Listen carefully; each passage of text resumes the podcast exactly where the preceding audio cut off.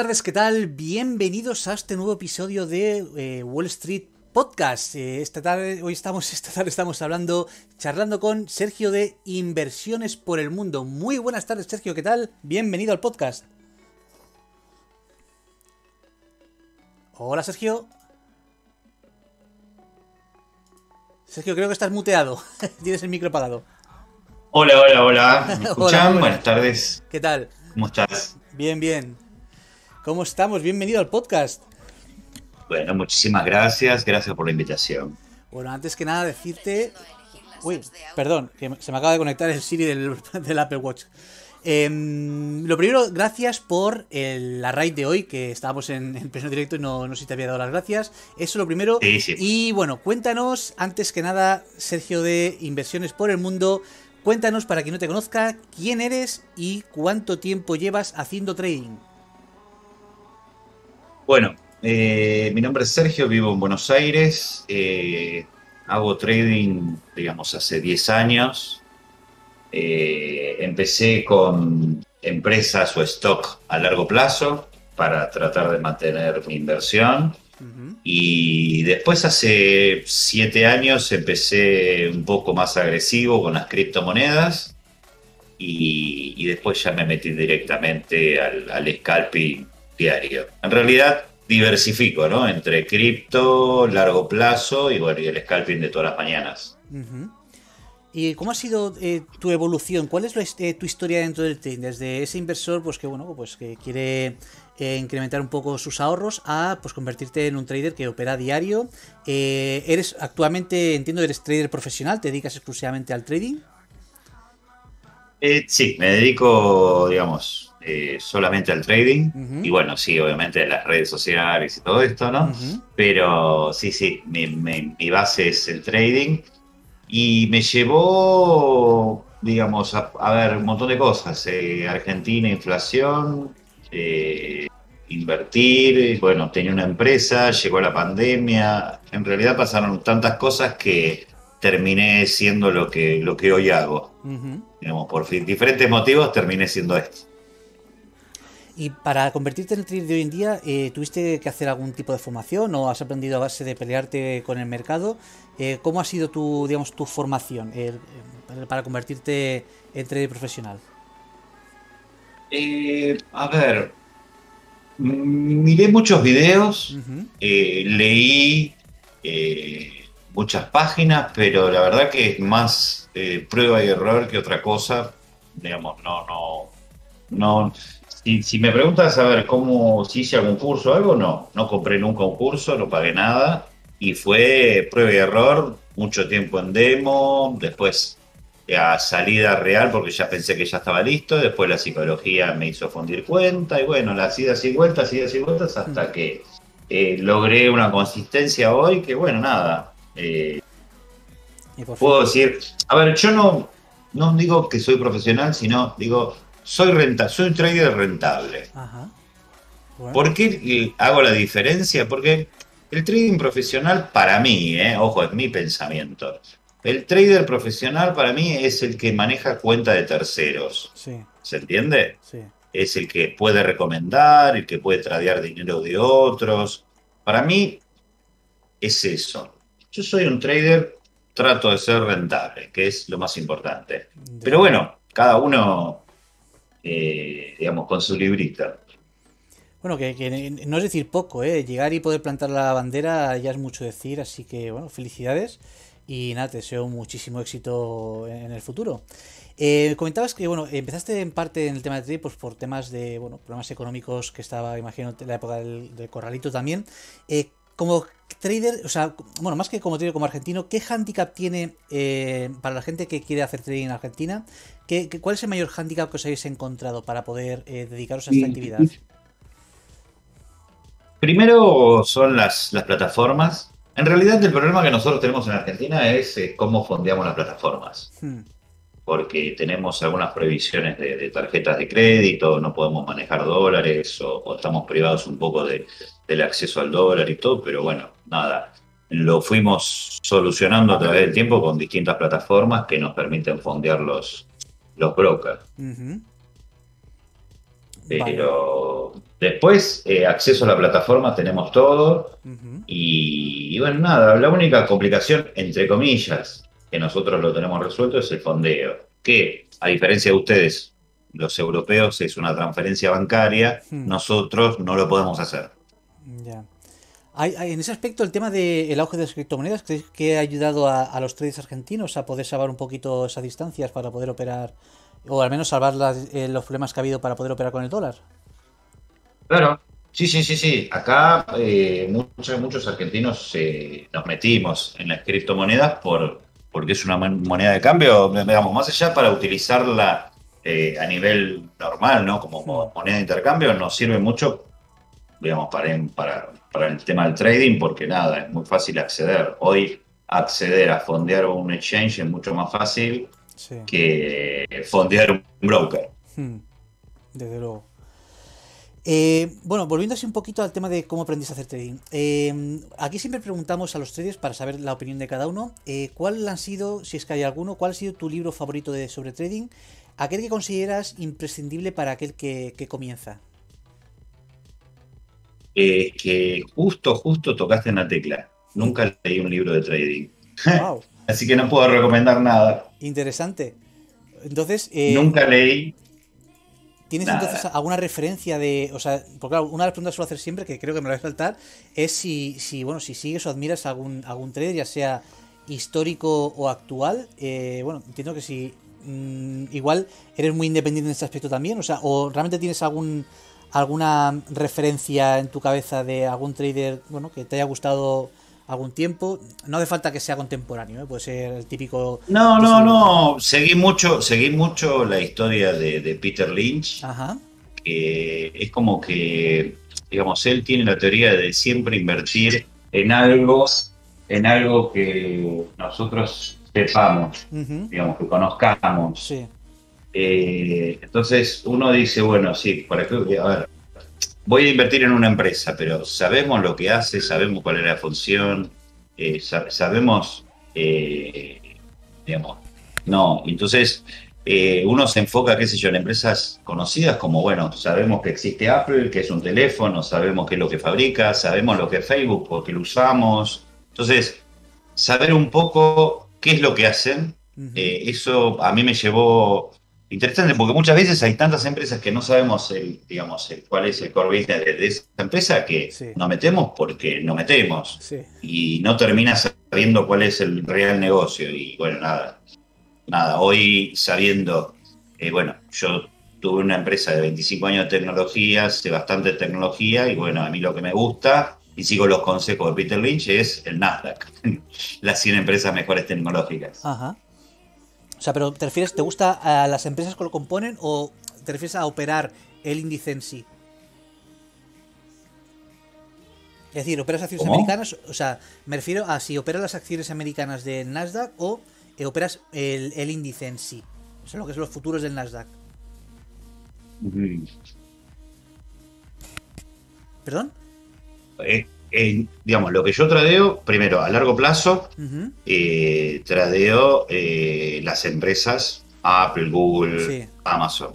y después, obviamente, para hacer scalping, hago los índices. Vale, vale, perfecto. ahí me había perdido perfecto, ahí sí te entendí bien. Eh, Sergio, ¿cómo crees que te, cómo te definirías a ti mismo como trader? trader agresivo. Bien. Eh, digamos, cuando encuentro una posibilidad o de algo que está en movimiento, eh, lo trae Que no, a ver, para el que recién está empezando no es bueno. Para el que ya lleva por ahí un poco más de, años en esto y ya está acostumbrado, bueno, por ahí ya la experiencia te lo da. Pero me considero un trader bastante agresivo. Bien. Eh, bueno, hay americanos que dicen que eh, el, dinero se hace con dinero valiente, ¿no? Claro. A la hora de invertir me parece una frase bastante acertada. Y eso que yo quizá tengo, pese a que soy scalper, tengo quizá un perfil un poco más conservador. Eh, y a veces peco de ser demasiado conservador, pero bueno, sí es verdad que reconozco que ser agresivo haciendo scalping, pues seguramente sea de las mejores opciones y decisiones que haya. Em, cuando estás operando generalmente, ¿qué, plataformas sueles usar? ¿Qué, ¿Cuáles son tus plataformas favoritas? Eh, uso MetaTrader y CTrader. Son las dos plataformas que, que me gustan, que las sé operar y que estoy acostumbrado y que además, bueno, nada, no, no me cobran por licencia. Ah, bien. Eh, bueno, nada. Para el público argentino, pagar una licencia de otras plataformas ya es un costo, que por ahí ese, ese costo lo pueden invertir eh, de a poco, ¿no? No, pues bien. Bueno, argentinos son argentinos, porque de luego, eh, por ejemplo, pagar la licencia de Ninja, que son 1.300 dólares, a mí desde luego me, entran unas cosquillas cada vez que me planteo si pagarlo o no. Que... Y de momento lo he evitado e intentaré evitarlo todo el tiempo que pueda, porque no es ninguna tontería gastarte ese, ese dineral en una licencia. No, no, por eso, por eso digo, digamos, esos 1.300 dólares que te adquiere la licencia, hmm. eh, tradeando con la forma que yo hago trade en scalping o swing, eh, aproximadamente tenemos un retorno de un 10% mensual. Eh, acá se puede, con, a través de, digamos, del tiempo, se puede sacar un sueldo en Argentina, sabiendo que el sueldo argentino es un sueldo mínimo son 200 dólares. Claro.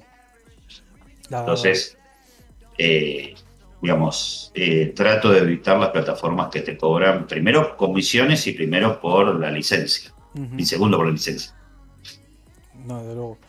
Eh, cuéntanos un poquito acerca de tu guarida. Eh, bueno, te vemos operar en, en directo en Twitch. veis debajo de, de la pantalla veis cuáles son las redes sociales de, Sergio para que podáis seguirlos.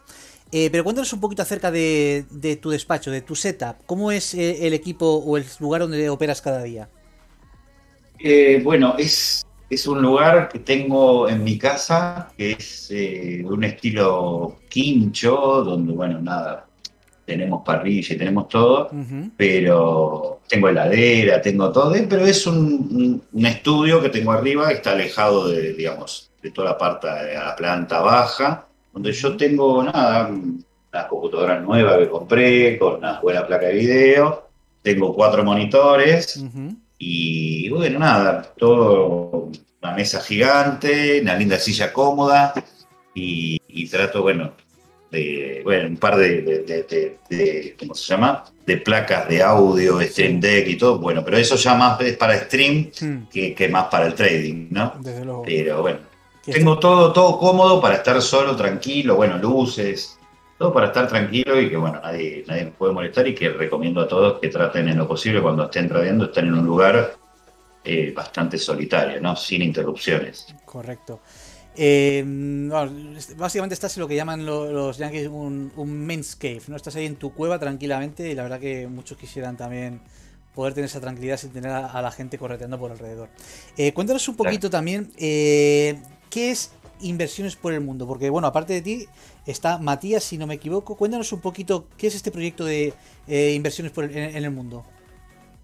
Inversiones en el Mundo nació con, digamos, una idea con Fabricio, que es mi socio, que somos los dos traders. Eh, venimos de, nada, de, grupos de Facebook de hace mucho tiempo, charlando, discutiendo, compartiendo análisis. Y un día dijimos, bueno, ¿por qué no armamos una página y después eh, armamos un grupo de Telegram, empezaron, digamos, a, preguntar cosas cuando la gente llegaba, entonces armábamos videos de lo básico, de lo que fuimos aprendiendo nosotros o lo que sabíamos, para que cada uno que llegaba nuevo le pasábamos el video y después empezamos en YouTube eh, a hacer videos, la gente se gustó, tenemos, tenemos un montón de, grupos de Telegram.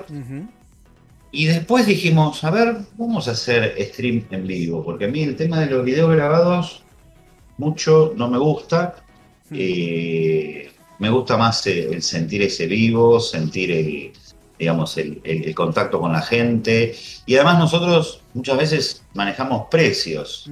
Entonces yo hago un video grabado y hasta que se edite, se suba y todo el tiempo, ya ese precio ya no existe más.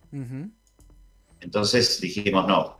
Y también mostrar un poco la operatoria en vivo de cómo uno puede ser rentable en el trading. Puede tener días malos, obviamente, también se muestra cuando se pierde, ¿no? Pero eh, uno mostrar esa, esa disciplina de todas las mañanas en el mismo horario, en la apertura del Wall Street, estar en vivo y, leer algunas noticias, hacer análisis y bueno, cuando arranca el mercado, a ver qué operaciones uno puede, puede hacer. Ahora que comentabas lo del tema de los streamings, eh, cuéntanos para quien no sepa, ¿qué horario sueles hacer streamings eh, para quien quiera venir a verte? Eh, para que sea, digamos, cómodo para todos, es una hora antes de la apertura de Wall Street. Perfecto. Ah, porque si no tendría que decirte el horario argentino, el horario español. una hora antes, digamos, en, el país donde estén, una hora antes, hacemos la previa. La previa es leer las noticias del día, mirar la volatilidad, mirar qué pasó con los mercados europeos, porque a veces es el fiel reflejo de, la apertura americana. Y, bueno, preguntas, análisis y después, bueno, suena la campana y, arrancamos con el trading y bueno, tratar de, ver qué, qué se puede hacer. Muy bien. Eh, por cierto, ¿qué tal ha ido hoy? No sé si te has dado cuenta, hoy ha habido una manipulación muy rara en el mercado, no sé si os habéis dado cuenta, pero en el libro de órdenes a mí me ha aparecido eh, primero un bloque de órdenes de 92.000 contratos en la zona de los 260 y más tarde ha estado durante casi toda la sesión otro bloque de órdenes de 110.800 contratos, un bloque de órdenes de venta, también por encima del precio, que cuando el precio llegabas desaparecían. O sea, eh, o sea, ¿Tú habías visto alguna vez algo tan brutal? Porque yo en el Nasdaq nunca había visto eh, uno de 110.000 eh, mm, contratos en mi vida. Y no sé eso a qué narices puede haber, eh, puede haber debido. yo es como que, digamos, a mí lo que me está pasando es a partir del el primero de marzo, hmm. ya estamos a día 15, estoy viendo el mercado muy, pero muy raro. Sí será por tema, será por tema de guerra, será por tema de especulación, será por tema de manipulación, no lo sé. Eh, entonces, como estoy viendo el mercado muy raro, lo que hice, porque bueno, nada, estaba viendo que todos mis, mis seguidores y todo estaban por ahí, le estaba yendo mal, lo estaban fundiendo cuenta o lo que sea, entonces agarré, me creé una cuenta chiquita de 200 dólares y empezamos a hacer tipo un challenge de 200 dólares tratando de trabajar micro pips, algo muy poquito, ganando de a poquito, ir viendo a ver qué se puede hacer, porque también es un entrenamiento, eh, porque yo al menos no viví nunca en épocas de guerra eh, ser trader. Yo no la he vivido. Digamos, sí viví Corona Crash, sí, miré de lejos la crisis del 2008, eh, era, era un poco, si uno mira los gráficos, Corona Crash era bueno, cayó un par de días, volatilidad se fue, el VIX se fue al 80%, estando en 20 se fue al 80%, bueno, esto es short, punto, no, no hay otra. Pero esta frenada y esta manipulación que hay, donde uno parece que, que va a subir y de repente baja, va a subir y de repente baja, entonces es como que marea mucho al trade. Entonces prefiero eh, en, este, en, este, en este lapso que está pasando y todas las noticias de guerra, porque encima las noticias a nosotros en Argentina se nos dan cuando estamos durmiendo. Sí. Entonces, eh, no sé, yo la semana pasada yo también hago un poco de trading de swing en, Bitcoin. A mí lo que me pasó la semana pasada fueron dos días. Y yo me levanto, a ver, me acosté con un Bitcoin a 38.000, me levanté con un Bitcoin a 42.000. Joder digamos, eh, y eso pasó de noche cuando en Argentina se estaba durmiendo. Eh, entonces, aparentemente el mercado asiático, Rusia, no sé, algo está pasando con todo eso. Y, estoy viendo también, bueno, obviamente la caída del mercado ruso, la caída del mercado chino, las acciones de, empresas chinas eh, se están cayendo pero muy mal. Y, y el mercado americano es como que no, no repercute a eso. Hay otros factores, ¿no? La inflación americana, hay, hay un montón de factores. Así que yo me, llamé al orden y dije, vamos a empezar todos los días en stream con una cuenta chiquitita, poquito lotaje, vamos a aprender. Creo que la mejor etapa de aprender, si aprendemos a hacer trading en épocas de guerra, listo, ya está. podemos tradear toda la vida. Creo que es el mejor momento. No, yo estoy de acuerdo porque yo, de hecho, desde final del año, o sea, te diría que desde el principio del año, desde enero, eh, también noto el mercado que, está, lo noto difícil. porque generalmente tuve una racha, bueno, muy, muy buena hasta final de año. Y desde principios de enero es como que me, estoy batallando, estoy en posiciones que me van muy bien, se me dan la vuelta sin venir a cuenta, pero, digo, ¿qué está pasando? De hecho he tenido que bajar volatilidad eh, para que me permita aguantar las posiciones y quedarme dentro más tiempo, porque antes con el mini, yo velaba siempre el mini, eh, en cuanto te descuidabas y ibas ganando 200 dólares, eh, pestañeabas y te saltaba un stop de 250. Dices, ¿pero, pero qué ha pasado aquí? Y, sin entenderlo, es que no lo entendía. Y, está raro, pero sobre todo hoy me ha parecido rarísimo esta cantidad de lotajes que yo no he visto en la vida, porque quiero entender que alguien que tiene esa cantidad de contratos no lo va a meter de golpe en el mercado, es que sería absurdo. No sé, me parece una cosa muy, muy rara que al final dejé de operar y dije, mañana será otro día, porque no, no me estaba gustando nada lo que estaba viendo. Eh, bueno, continúo. Sí, dime, dime, perdona. No, no, es que hay un dicho, es no operar también es operar. Correcto. Sí, sí, totalmente de acuerdo. Y mucho más barato que operar sin estar seguro de lo que se va a hacer. Porque mejor cero es mucho mejor que menos 300. O sea, eso lo tengo clarísimo. Sí, por eso, por eso digo, a ver, para, para seguir aprendiendo y seguir entrenando, yo digo, bueno, listo, pongo una cuentita chiquita, entrenamos con uno y bueno, a ver, si fundimos esta cuentita chiquita, el riesgo es mínimo, no, no, no estoy agregando todo mi capital. Claro, claro, claro. No, y en tiempos así es casi lo mejor. Em, ¿Y has, notado esta, esta rareza eh, también eh, cuando has estado comprado en, acciones americanas o únicamente en índices? En futuros, quiero decir. Sí, esta rareza está, eh, estamos teniendo en las acciones americanas, estamos teniendo precios del 2020, antes, antes de la pandemia. Las caídas de, Facebook y la caída de PayPal, uff, tremendo. Digamos, si uno hace dos años hacía análisis técnico y análisis fundamental de empresas para largo plazo, eh, el que, bueno, yo también invertí, hoy estamos al mismo precio, digamos, no, mm. no tuve rentabilidad en esos dos años porque esas empresas no me dejaron nada. Estamos al mismo precio. No, de luego ha, pegado un bajón que, es increíble todo esto. No sé, ya imagino que vendrán tiempos mejores en ese aspecto. Eh, cuéntanos un poquito. Eh, ahora que tanto ha habido un auge tanto del tema de los microfuturos como de, eh, lógicamente, las cuentas de fondeo. ¿Qué opinas al respecto? ¿Eres, ¿Te gusta el tema de las cuentas fondeadas? ¿Prefieres más únicamente micros? ¿Cuál es tu opinión al respecto del tema de los fondeos? La verdad que no, no, puedo, no puedo decir una opinión, digamos, eh, de valor porque investigué, lo veo bien, no lo veo mal, pero ¿qué pasa? Si hay que poner dinero, digamos, es muy difícil para el argentino, ¿se entiende? Mm. Eh, no sé cuánto sale, digamos, las pruebas de fondeo y cuántas veces hay que hacerlo, digamos, no, no estoy bien informado, pero si uno tiene que poner dinero, eh, yo prefiero a mi gente decir, bueno, si uno tiene, no sé, empecé a 100 dólares, empezar a aprender con esos 100 dólares, practicar, practicar con dinero real, manejar la psicología y después prueba.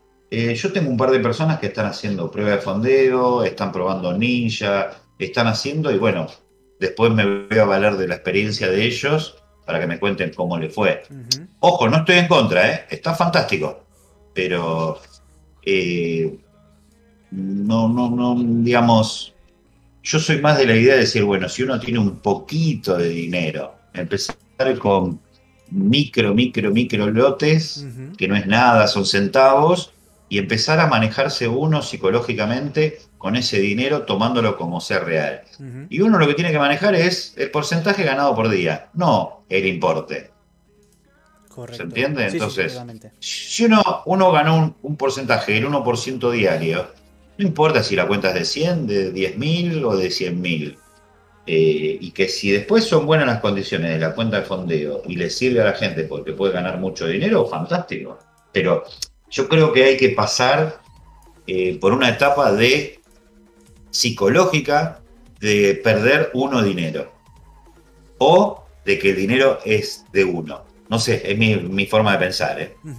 No, totalmente de acuerdo, eso me parece bien. A ver, no hay que. Lógicamente, el tema del fondo puede estar muy bien, pero claro, al fin y al cabo, no hay que olvidarse que al final, al final, el, negocio real de las empresas de fondeo es que eh, la persona que hace la evaluación lo pierda. Porque eso es dinero gratis, ¿me explico? Eh, pero bueno, quitando eso, sí que es verdad que pues te puede permitir el, acceder a, un capital pues que a lo mejor en otras circunstancias pues no, no teníamos acceso a él.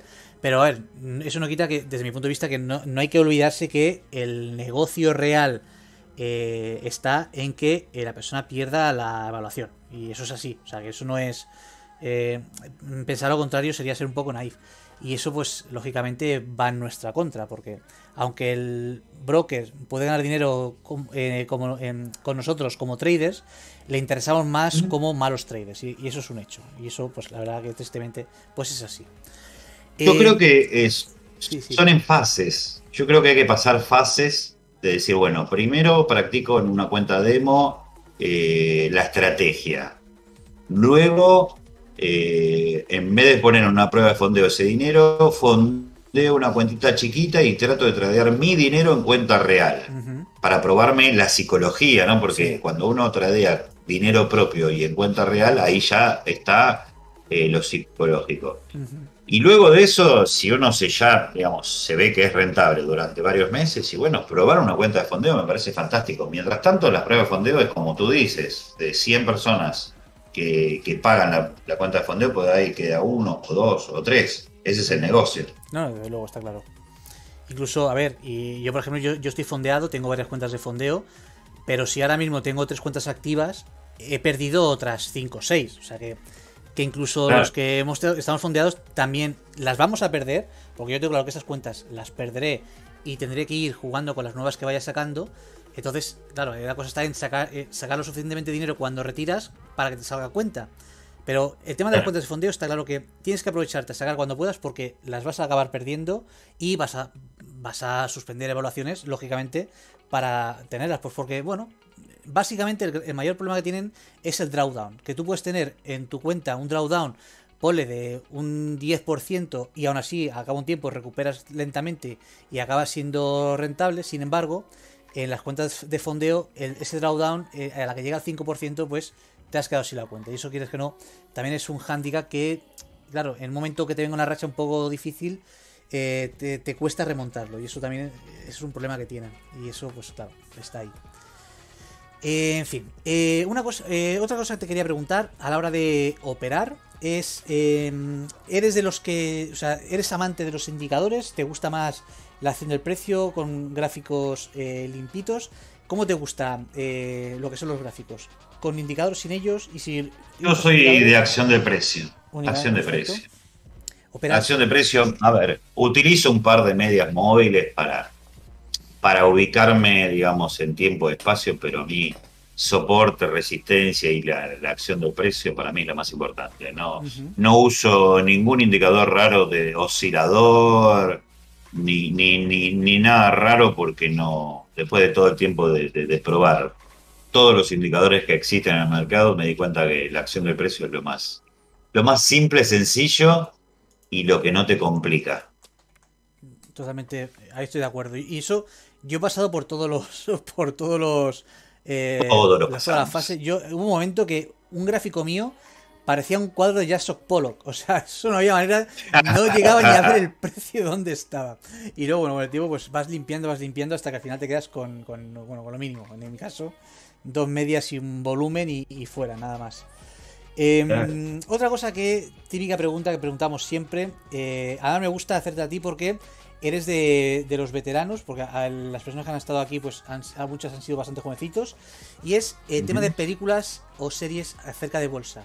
Eh, ¿Cuál es tu película, eh, si, si, tienes alguna, favorita de, relacionada con el tema de la bolsa o los negocios?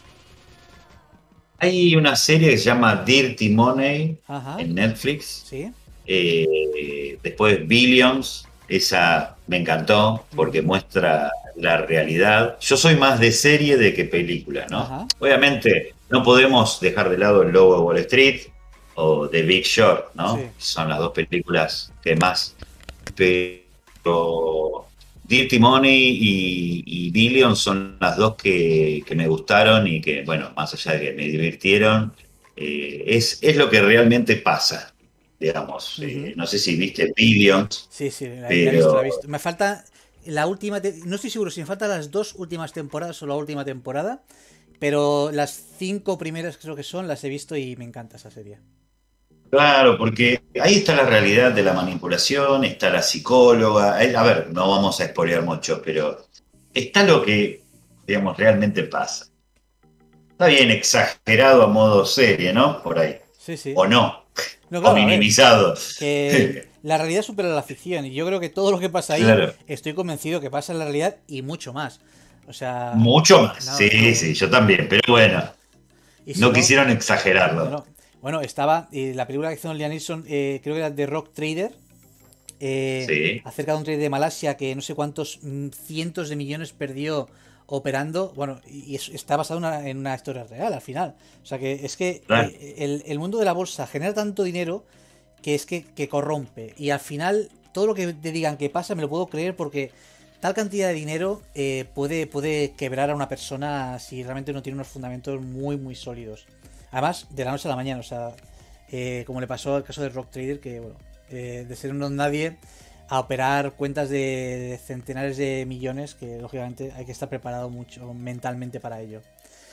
Lo que pasa es que hay que tener un control de riesgo.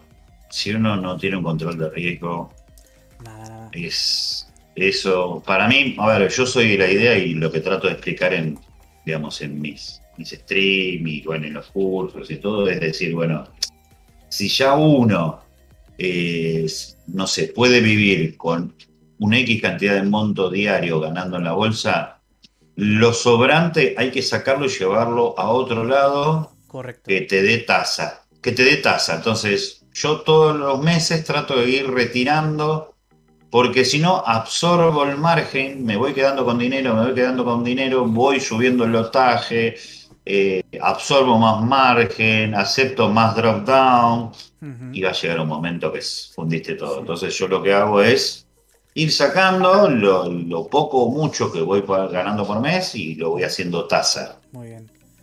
O sea, no sé ahora qué, qué trader decía, no recuerdo ahora quién lo dijo, y que básicamente él decía que en la cuenta del broker básicamente tienes que tener el dinero para la garantía y tres stops. De modo que, eh, independientemente de cuánto dinero tengas, es ¿qué tienes? ¿Que son 500 eh, dólares de garantía para este trade? Pues 500 más eh, tres stops, pongamos de lo que sea que operes, pues tres stops. De modo que cuando te has gastado el tercer stop, ya no tienes dinero en la cuenta para efectuar otro trade. Con lo cual, los días de locura finalizan, porque como tienes que volver a meter dinero en el broker y hasta el día siguiente no va a llegar, es una manera de controlar eh, los días de locura. Y no me parece mala idea. Yo, en mi caso, los tengo, lo tengo bloqueado en el broker para que llegado el límite de pérdida no me dejo operar hasta el día siguiente, con lo cual eh, se acaba. Pero lo de no tener mucho dinero en la cuenta del broker me parece muy buena idea y retirar, como haces tú, es lo ideal porque al final eh, te aseguras te aseguras la pasta. Una cosa que me pasó hace poco, no, se lo llegaste a ver, yo tenía una cuenta fondeada en la que iba ya mil dólares en positivo en, en esa cuenta, ¿vale? Hubo un fallo en Ninja y de repente mi ordenador empezó a lanzar cientos de órdenes eh, al broker, con lo cual, como sobrepasé la cantidad de órdenes, me bloquearon la cuenta. Pero no solamente me pasé de la cantidad de órdenes, sino que debido a esa cantidad de órdenes se, ejecutó, se ejecutaron como treinta y pico trades y todo el dinero eh, que había en mi cuenta eh, lo perdí en, segundos, con lo cual sobrepasé el máximo de pérdida diaria, el máximo de contratos permitidos, pero en cuestión de 5 segundos. Fue un error que, bueno, eh, además estaba en directo y, fue, fue la hostia. Pues de una cuenta de tener mil dólares me quedé sin nada. No pude, no pude retirar nada porque el dinero que había de mil dólares, debido a esa pérdida mm, instantánea, eh, se perdió todo. Tú sabes el, el daño emocional de tener mil dólares ahí en una cuenta ya fondeada, eh, live, real, y de la nada perderlo. O sea, el daño psicológico que me hizo durante los siguientes días fue brutal. Y todo eso por no haber retirado. Sí, no, no, no. Y sí, sí, sí, no, no. A ver. Eh, lo ideal siempre es ir retirando y quedarse solamente con el margen que uno está, digamos, que necesita para hacer el trading diario. Yo generalmente eh, les hago hacer a los chicos eh, un plan de trading y decirle, bueno, hagan una cuenta hagan una cuenta y decir, bueno, ¿con cuánto ustedes dinero, digamos, pueden vivir? Hagan una cuenta, un Excel, decir, bueno, ¿con cuánto pueden vivir? Bueno, esto, tanto por mes. Bueno, listo, tiene que tener tanto margen para vivir con eso. no traten de hacerse millonarios en un día porque esto no es así. Este trabajo es trabajar todos los días.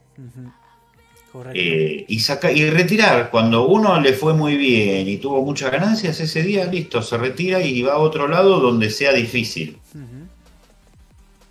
Pues sí. Eh, vale, otra pregunta que quiero hacerte, eh, ¿cómo te preparas la sesión?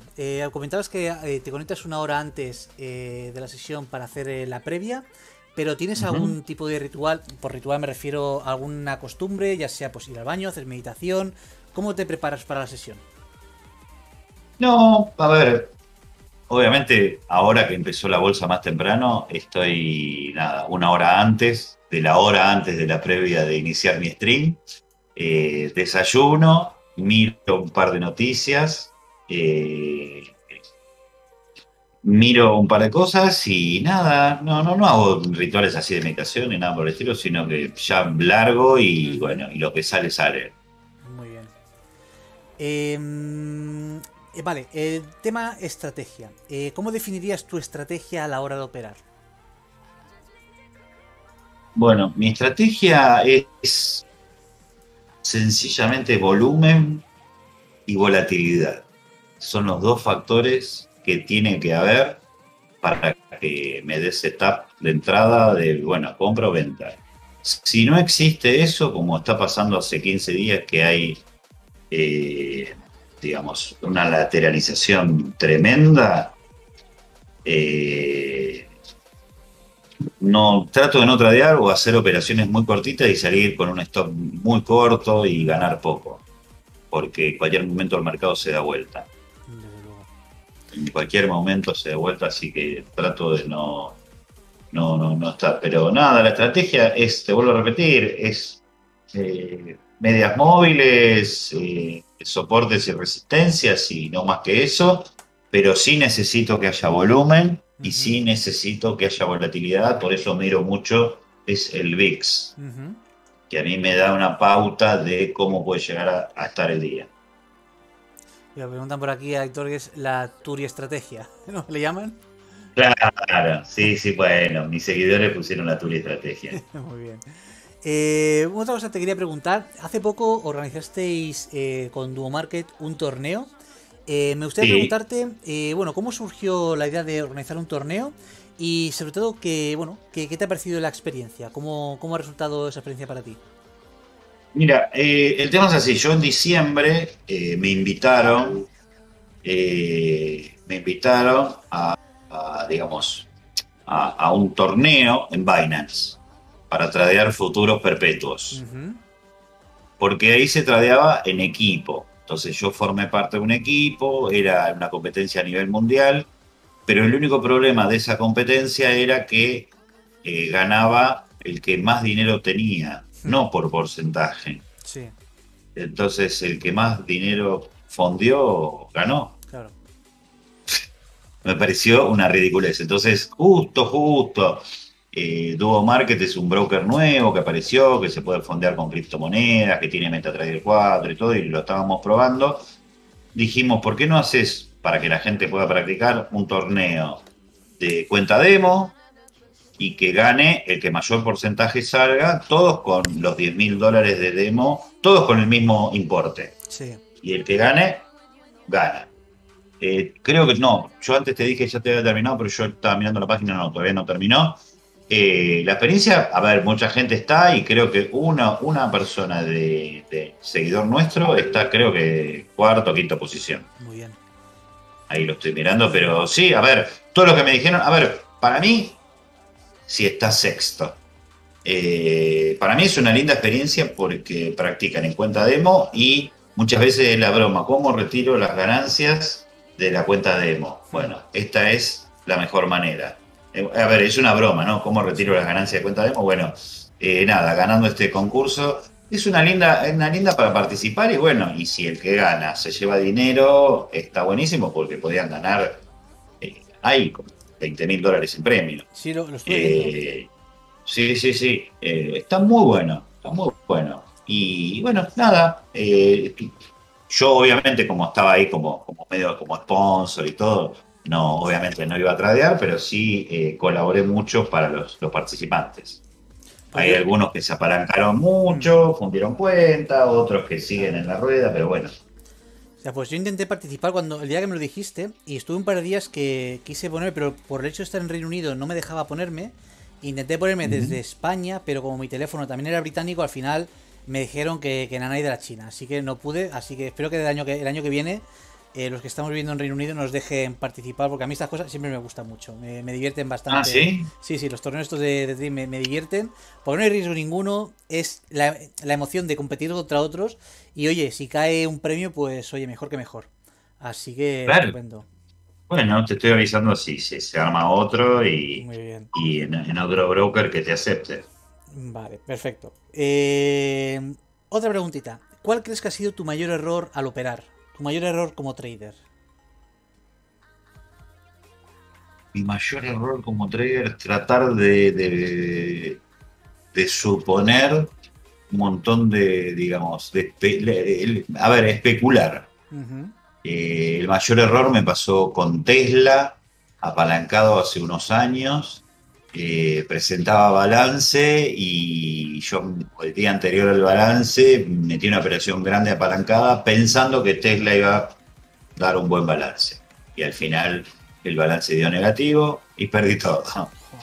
Eh, ese, ese fue uno de los mayores errores. Por eso, hoy cuando explico, digo, si está por presentar balance la empresa, no entren, entren después.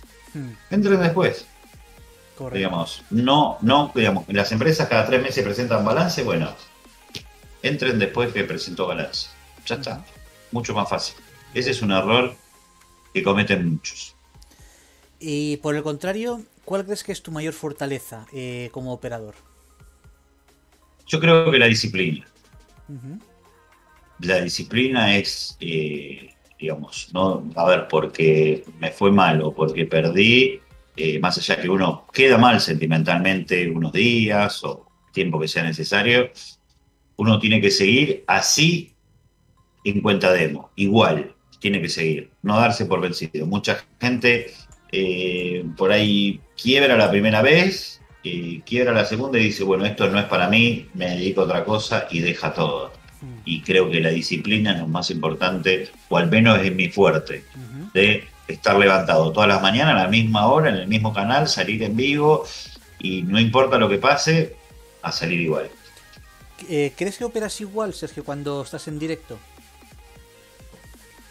¿Cómo? ¿Crees que operas igual eh, cuando estás en directo a cuando estás operando tranquilo?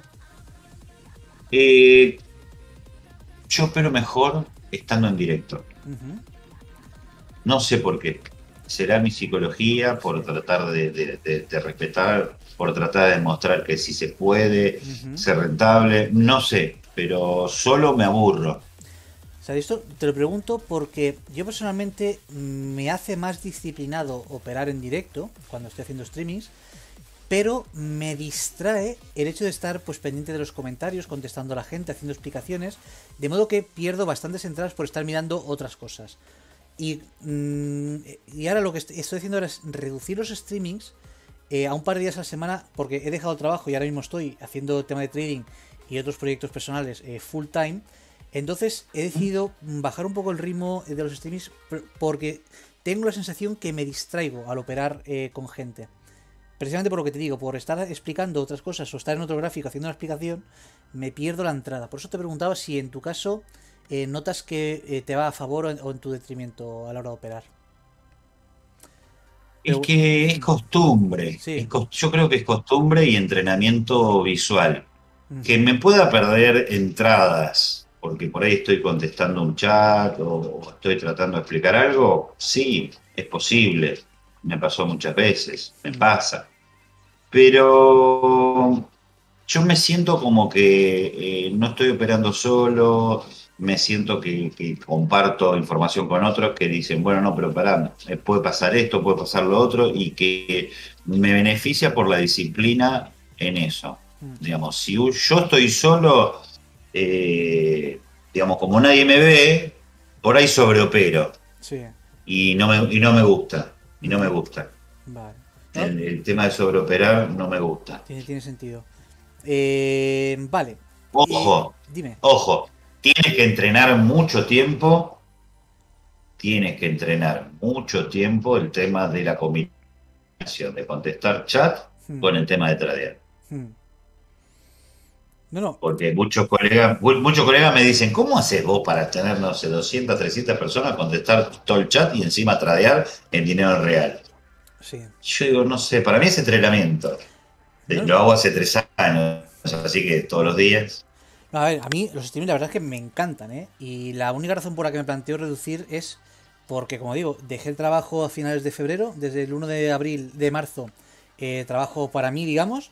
Entonces digo, Ujú. Iván, espabila que tienes que centrarte porque ahora sí que no hay un sueldo a final de mes eh, que me pague Claro. la hipoteca. Entonces, y notaba que, digo, me estoy distrayendo, déjame concentrar. Eso sí, yo he dicho que va a estar este primer mes seguramente así de días menos, eh, de menos días de stream y luego mi intención es volver porque me gusta y lo echo de menos. Pero hostia, tengo la sensación de que me distraigo quizá más. Soy muy disciplinado, o sea, eso no lo tengo claro, o sea, eso lo tengo clarísimo, pero me distraigo más. Y entonces eso me ha hecho dudar un poco de si continuar con tantos streamings a la semana. Em, vale, otra, bueno, eh, luego eh, siguiendo con la pregunta que te hacía, ¿crees que tienes alguna debilidad como trader? Debilidad. Y por ahí le presto mucha atención al chat porque quiero explicarle a todos. Y a veces es como que esa debilidad me juega en contra porque no, no puedo operar lo que realmente quiero operar. Pero por otro lado, yo sé que, digamos, eh, a la gente eso les sirve. Entonces estoy ayudando al resto y me hace bien. Muy ¿Se bien. entiende? Sí, sí, totalmente. Es como que pongo en la balanza dos cosas. A ver, eh, no miro el chat, no contesto a nadie, hago como hace mucha gente, me pongo a tradear, presto atención, por ahí el trading me va muy bien, pero el resto no entiende qué es lo que estoy haciendo y dejan de seguirte o dejan de ir. Entonces, me suena un poco egoísta. Mm. Entonces, tengo esa debilidad de, eh, para mí lo esencial o lo primordial es contestar el chat. ¿Te afecta de alguna manera? Eh, porque a mí a veces eh, intento ceñirme al plan y si veo, veo y si no, no entro. Pero ¿crees que te condiciona cuando, como es normal y lo hacen de muy buena fe, los, eh, los viewers comentan, eh, a partir de aquí entra, a partir de aquí se cae, ahora voy corto y tú no has entrado, estoy corto y voy ganando 50 dólares. ¿Te afecta de alguna manera eso? No. No, yo no le presto atención cuando me dicen, ahora sube, ahora baja, Sí. comprá. Muchas veces me dicen, viste, yo te avisé, yo te dije, yo te avisé, bueno, Sí. sí, está bien, pero Bueno, felicidades, ¿no? yo, está bien, te felicito, Muy bien. pero bueno, no, no, la verdad que no, no, no, no me interesa mucho, digamos, eh, sí le presto atención, a ver si mi estrategia está diciendo lo mismo que la persona me está diciendo, sí, obviamente, Claro. tomo esa entrada, pero si no, no. Vale, cuéntanos cuál ha sido eh, tu peor trade. Ya no el que con el que más dinero has perdido, sino el que más te ha dolido y ha hecho que hayas estado a punto de dejarlo. A ver, malos tuve muchos, pero nunca, te juro, ¿eh? nunca pensé en dejarlo. Nunca pensé en dejarlo. Bien. Cometí un montón de errores, pero nunca, nunca se me pasó por la cabeza dejarlo. Em, ¿Y cuál es el trade del cual estás más orgulloso? Si tienes alguno especial ahí en, en- en la chistera. Eh, bueno, el, el más, el más bueno está que fue grabado en vivo. A ver, hay mejores, pero cuando yo empecé éramos, no sé, por ahí tenía 20, 30, 40 viewers. Y yo recién estaba empezando y, y para mí fue un orgullo que es un video que se llama 615 ujú. en inversiones en el mundo y, y haber ganado en un stream de dos horas 615 dólares para mí fue mi orgullo. Muy bien. Poder demostrar que se puede. Wow, muy bien, muy bien. Pues no es para, no es para menos estar orgulloso, ¿eh? Em, No, no, es que además eh, tengo gente que me sigue de ese momento, se acuerda, fue testigo, en fin, es como que siempre me acuerdo y me remonto a ese, a ese video. Eh, me pregunta por aquí que eh, que dice que comenzó por el curso de independencia financiera. No sé si hiciste tú ese curso lo dabas tú. Sí, sí, sí, sí, sí, sí. Está, digamos, está gratis en YouTube, es una lista de reproducción. Bueno, os recuerdo que precisamente ahora que veis eh, debajo de la pantalla el canal de YouTube de Inversiones en el Mundo, ahora veis el Instagram y en la descripción tenéis, en la descripción de, YouTube, perdón, tenéis el enlace a todas las redes de Sergio de Inversiones por el mundo, en el mundo para que podáis seguirlo tanto en Twitch como en YouTube como en Instagram. Em, vale, bueno, eh, luego siempre suelo preguntar si operas en criptos, pero bueno, en parte yo de hecho conocí tu canal y estabas operando criptos, con lo cual la, respuesta en este caso creo que queda más que respondida y lo has comentado. Eh, tema de las criptos, eh, ¿te las, te las planteas también como modo scalper o eres más holder para el tema de criptos? ¿Las guardas más a largo plazo? Eh, el tema de cripto es como depende, depende mucho los tiempos. En este momento soy más de, digamos, estoy más en dinero fiat, líquido, que otra cosa, y estoy esperando swing. Eh, en un momento fui bastante, bastante holder, eh, porque eran precios muy baratos, compré el Bitcoin en 2500, después lo vendí como 20, después compré el Bitcoin a 6700, a 13000, a 18 y después, después dejé de comprar y de holdear y después como vi toda esta movida de tanta subidas y bajadas, subidas y bajadas, dije no, prefiero estar líquido haciendo tasa y quedarme con algo de dinero para poder hacer swing, eh, eh, swing, digamos, cuando veo una entrada, un setup, que yo ahora no lo estoy viendo porque hace dos semanas que eh, el Bitcoin está lateralizando, así que no veo ninguna entrada. Vale. Entonces, estoy haciendo tasa, estoy haciendo tasa, digamos, hay un, un, exchange que te paga por staking 20% anual, por USDT, chao, listo, lo sigo haciendo tasa. Vale. Em, otra preguntita. Ahora parece que se están poniendo un poco de moda el tema este de los coworkings para traders, eh, montar una prop firm. Eh, ¿Te has planteado algo por el estilo o prefieres estar eh, en la tranquilidad de, tu guarida? Es decir, ¿te ves montando alguna oficina para traders? Justo, claro, no. Hace antes de la pandemia, mira cómo estuvimos justo de armar lo que se llama, bueno, un edificio que conseguíamos eh, de cinco pisos que íbamos a llamar Bar Nasdaq, donde íbamos a poner escritorios, íbamos a hacer coworking, íbamos a hacer un montón de cosas. El problema es que la pandemia avanzó, avanzó, no sé, eh, digamos, el edificio sí o sí había que aprender aire acondicionado porque no tenía ventilación. Sí. ¿Viste esos edificios que son todos cerrados por vidrios y que solamente se mantienen por calefacción y bueno? Sí, sí, he trabajado en ellos no se puede... Claro, entonces es como que no se podía prender la calefacción ni el aire acondicionado por el tema de, digamos, de la pandemia y, un montón de cosas que dije, bueno, ya está. Y la verdad que después es como que, después pensándolo bien y todo, retomar todo ese tema es como que ya me cansó dije, yo estoy cómodo acá, mm. listo. Eh, por ahí sí, en algún momento haga algo más chiquito, un proyecto más chiquito y todo, pero nada, no sé. Ahora estoy escuchando que China volvió a cerrar con una, eh, una variante de Omicron. Lo vi, lo vi, madre mía.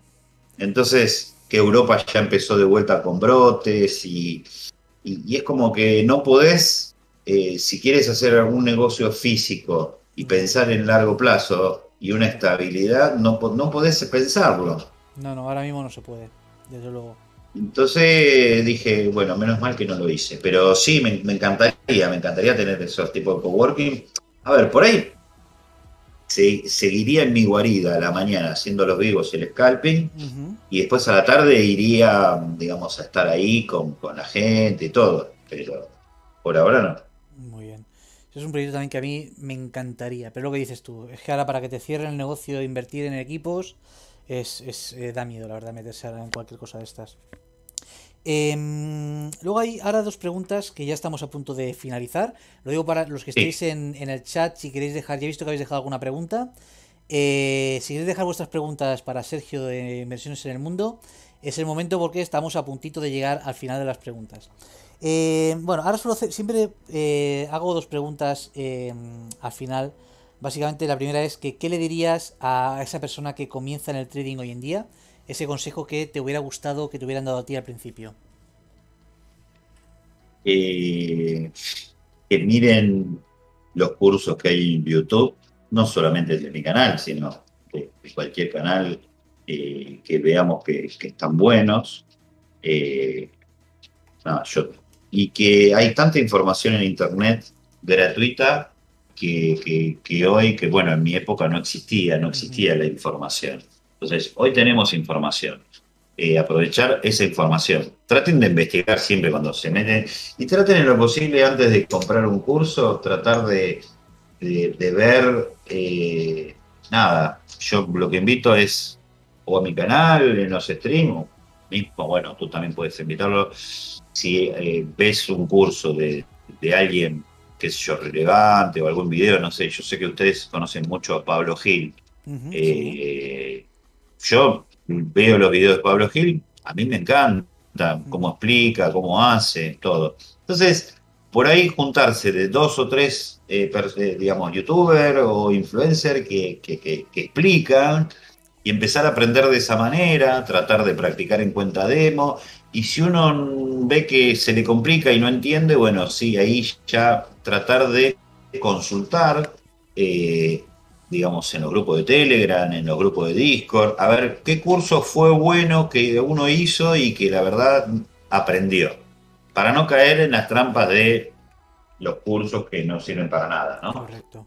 Eh, empezar a relacionarse mucho con la gente que está en este medio eh, y bueno, y tratar de, ver eso. Pues me parece muy bien, por cierto, grande Pablo Gil, eh, muy muy bueno y que además que es una persona que, explica eh, de una manera fantástica. O sea, he tenido la suerte de estar en una conferencia de Pablo Gil en Madrid en el año 2014 y la verdad que lo admiro muchísimo esa persona. No se puede ser más educado y agradable que ese hombre. Eh, vale, y ahora quiero hacerte eh, la que creo que es la pregunta. Bueno, luego creo que la pregunta más importante será preguntarte mata hambre, ojo de bife, pero aparte de eso, ¿qué le dirías a Sergio a tu, o sea, ¿qué le dirías a tu yo de dentro de 5 años? Esta pregunta es importante eh, porque la respuesta que me des eh, te la voy a enviar dentro de 5 años. Es decir, eh, quiero que me digas ah, qué mensaje le dirías a Sergio del 2027. que trate de, manejar la ansiedad lo mejor posible de, controlar, digamos, mi, parte psicológica, que bueno, nada, eh, en eso es como que eh, a veces peco de, ser ansioso, de querer hacer muchas cosas y, digamos, ojalá pueda dentro de cinco años eh, poder controlar eso. Perfecto, pues ahí queda que sepas que el 15 de marzo del 2027 te llegará un correo electrónico con un mensaje tuyo para ti mismo. Así que estará bien Qué bueno. que, te llegue Qué bueno. unos añitos. Sí, esto lo hago en todas las entrevistas. A todos los entrevistas quiero que dejen un mensaje para sí mismos y eh, programo el mensaje en Google para que eh, te llegue en cinco años.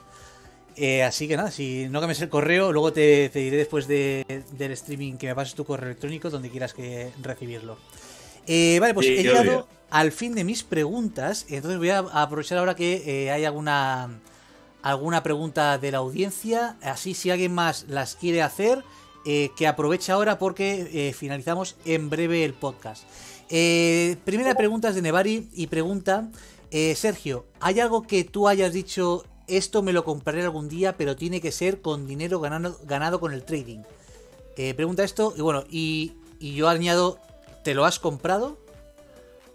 sí, sí, a ver, soy medio, a ver, no soy muy adicto a lo material. Eh, digamos, mientras yo tengo un techo y esté prolijo y un autito que funcione, ya está. Pero sí eh, me gusta ganarme el trading para viajar, que hace dos años que no puedo hacer los viajes que yo quiero, ¿no? Por tema de pandemia. Pero todo, todo el dinero que yo pude ganar en todo este tiempo siempre me lo, lo gané o lo invertí en viajes, que es lo que mayor placer me da. No es nada material, ¿eh? sino en el disfrutar. Bueno, los viajes enriquecen más que el dinero, así que no puedo estar más. A mí, a mí sí. A mí sí. Eh, luego, Catalina pregunta eh, si recomendarías eh, o tienes algún consejo acerca de Order Flow, algún libro, youtubers o alguna referencia que, que sepas acerca de Order Flow. Yo le he recomendado ofaplanet.com, que es un blog que hace Joan Porcar, un compañero del streaming, que lo hace de manera gratuita. no sé si tú tocas el tema del Order Flow o puedes aconsejar. Order Flow. Vale, pues. No manejo. Manejo sí órdenes, eh, digamos, en un bot. Eh, cuando yo veo, digamos, tengo. Por ahí es medio complicado, pero a ver, tengo el MetaTrader con órdenes en donde yo veo puntos de, digamos, de, de, soportes o de resistencias y esas órdenes se ejecutan si entran o no, bueno, dependiendo del precio y es, entre comillas, un bot. ¿no? Lo tengo ahí 24 horas encendido en un server y sí pongo órdenes dependiendo un montón de factores, ¿no? Dependiendo mi estrategia. Pero no, el orden flow no lo uso, no lo uso. Perfecto. Pues nada, hemos llegado el Turibot, vuelvo a decir por aquí. Eh, pues nada, Sergio, hemos llegado al fin de esta entrevista, eh, de este podcast. Eh, ¿Hay algo más que creas que se haya quedado en el tintero que quieras añadir? No, lo que todos le digo es horas, silla y culo. Hmm.